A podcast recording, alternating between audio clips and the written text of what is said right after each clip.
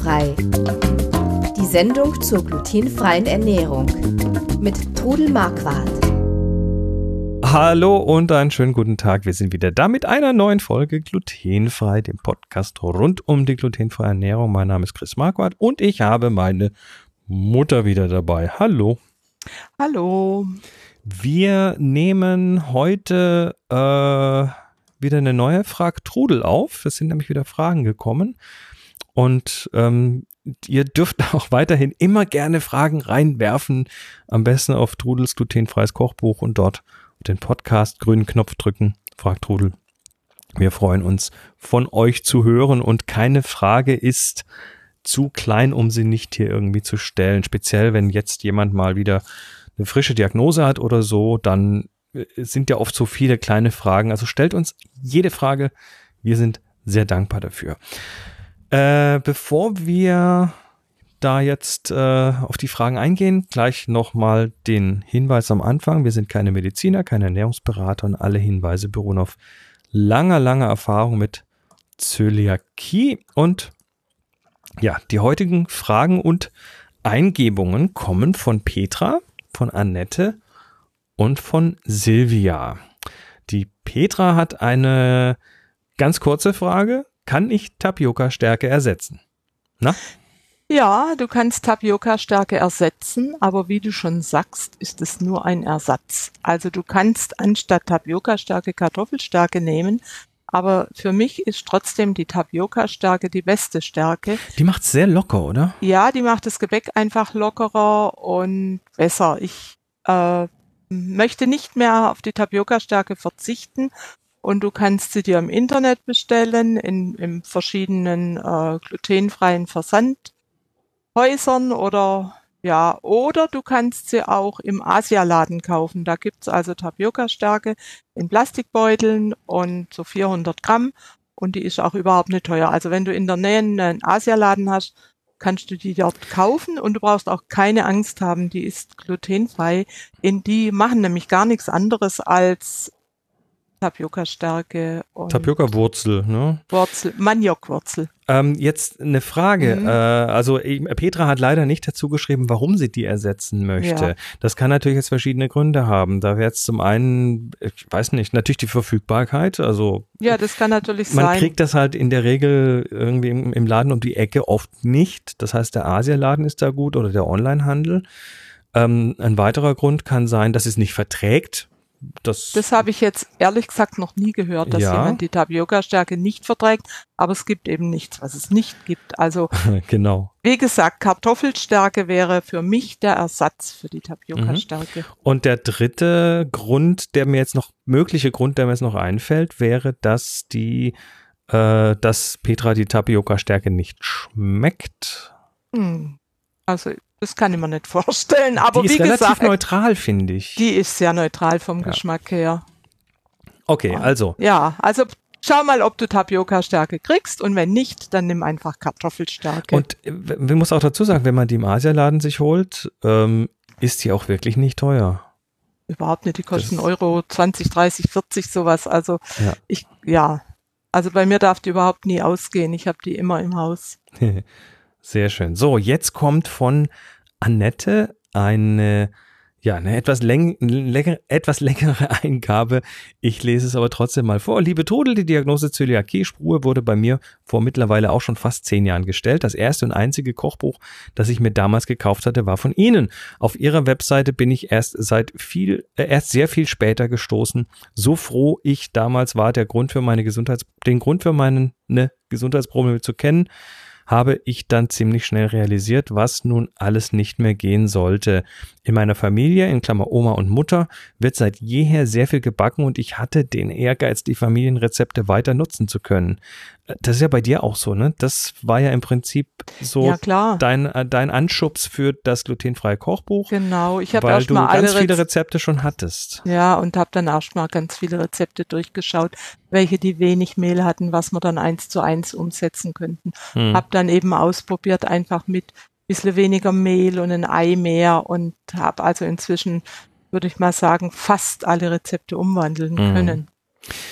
Gut, die Annette schreibt weiter. Ähm, darüber habe ich sehr viel Erfahrung gesammelt, was geht und was nicht im Laufe der Jahre was nicht und im Laufe der Jahre auch festgestellt, dass sich die fertigen Mehlmischungen gut entwickelt haben, um gute Ergebnisse erzie zu erzielen.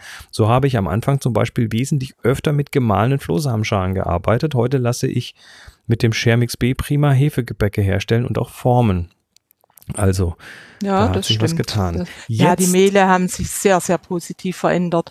Also wenn ich denke, als ich vor 24 Jahren angefangen habe zu backen, war das noch viel, viel schwieriger. Mhm. Jetzt schreibt sie, jetzt kommt die Frage. Aktuell beschäftige ich mich mit der Frage nach dem für, nach dem für unsere Belange am besten geeigneten Backofen. Meine Kochplatten fallen nacheinander aus und jetzt ist der Zeitpunkt, in etwas Neues zu investieren, das dann wieder auf viele, viele Jahre halten soll. Als wir in einer historischen Mühle zu Besuch waren, wo regelmäßig noch im Holzbackofen gebacken wird, habe ich meiner Familie gegenüber mein Bedauern ausgedrückt, nicht von diesem Brot essen zu dürfen. Ein anderer Besucher, der das hörte, erklärte mir dann, man bräuchte, äh, ich bräuchte einen Manz. Das war vor fünf Jahren und seither habe ich viele Prospekte gewälzt und auch bereits in Kreglingen, war bereits in Kreglingen, um mich vor Ort zu informieren. Die Firma bietet verschiedene Kurse an, um ihren Backofen vorzuführen. Es gibt auch einen glutenfrei Backkurs, der allerdings einen stolzen Preis von 210 Euro hat und viele Informationen rund um Mehl und Ernährung liefert die ich alle wahrscheinlich nicht mehr brauche, weil ich selbst schon viel Erfahrung gesammelt habe. Ich weiß, dass glutenfreier Teig mehr Feuchtigkeit braucht, um optimal zu gelangen. Der Manz soll gerade dadurch überzeugen, dass das Backgut direkt auf die heiße Backplatte kommt, also damit die Rinde etwas äh, röscher wird und der Backraum dicht abschließt, in Klammer Eigendampf im Backraum. Aber wie wichtig ist dies für das Backergebnis unterm Strich tatsächlich?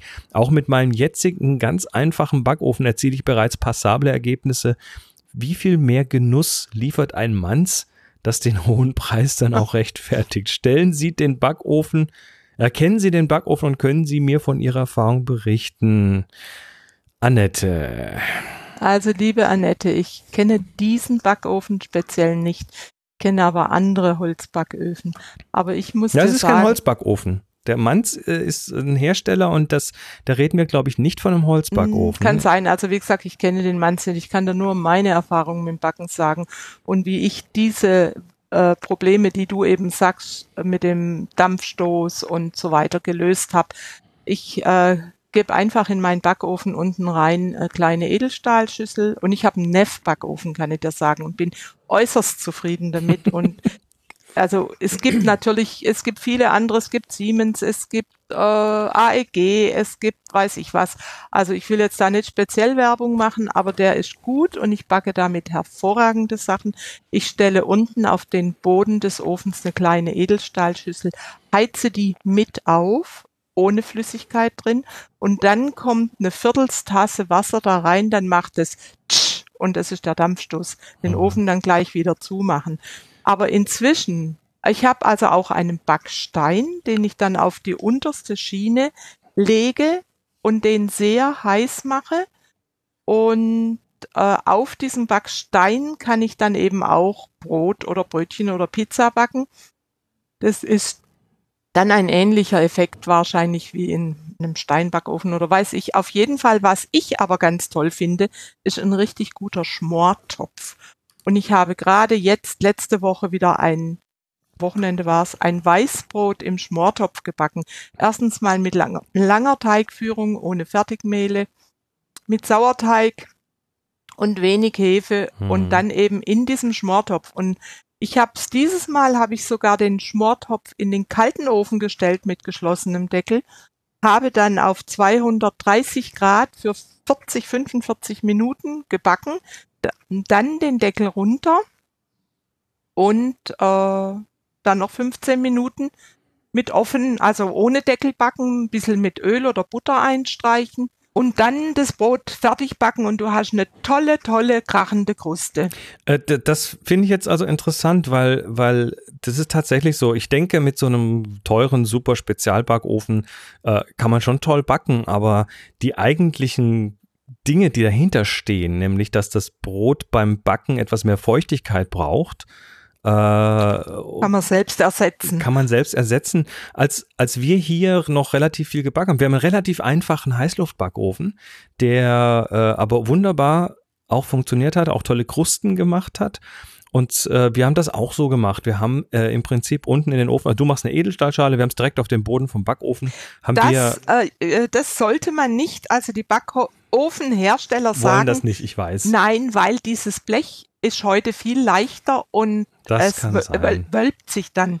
Also unser, unser Backofen hat's mitgemacht, aber äh, zur Not unten eben so ein kleines, eine Schale oder ein kleines Blech reintun, äh, was dann auch richtig heiß gemacht wird, wenn der Backofen aufheizt und dann da vor dem äh, vor dem Backen quasi, also in dem Moment, wo man das Brot reinschiebt, einfach unten, äh, wir haben da so eine halbe Tasse Leitungswasser reingekippt und dann den Backofen zumachen und dann hat gibt's diesen Dampfraum da drin und in dem entsteht dann eine unglaublich tolle Kruste.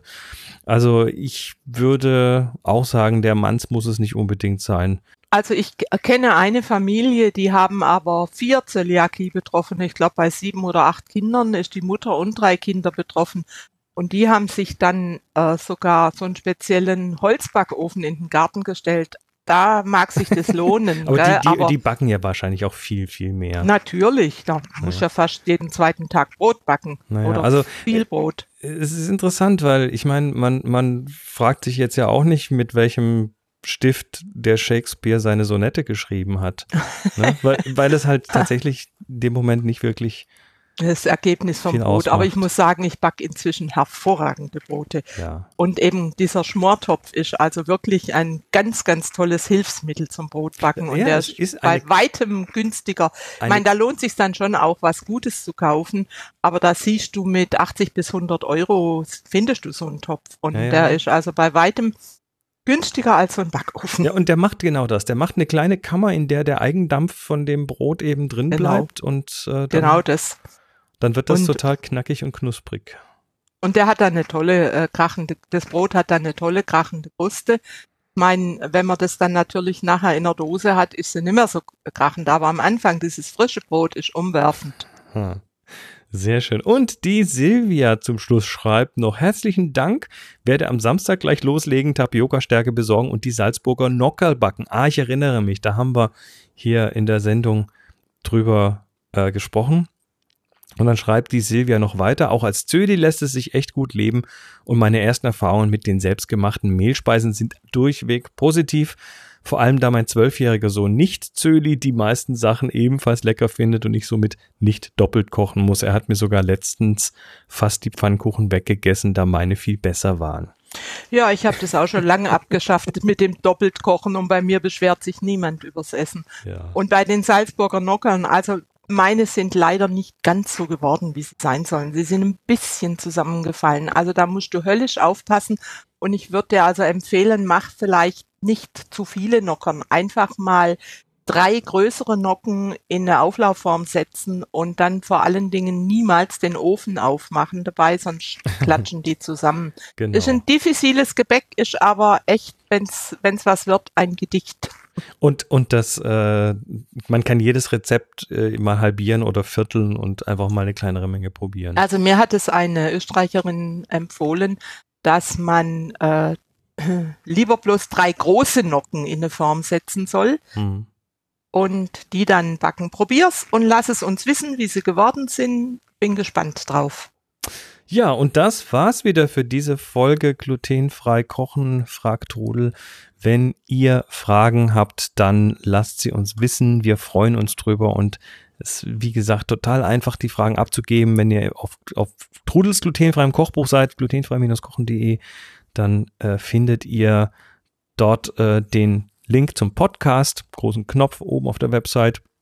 Und dort auf der Seite findet ihr einen großen grünen Knopf, fragt Trudel.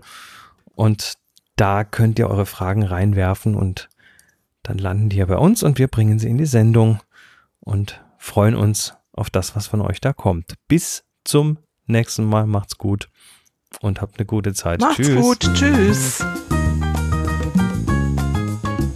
Sie hörten glutenfrei. Die Sendung zur glutenfreien Ernährung mit Todel Marquardt. Über 900 glutenfreie Rezepte und weitere Informationen auf www.glutenfrei-kochen.de.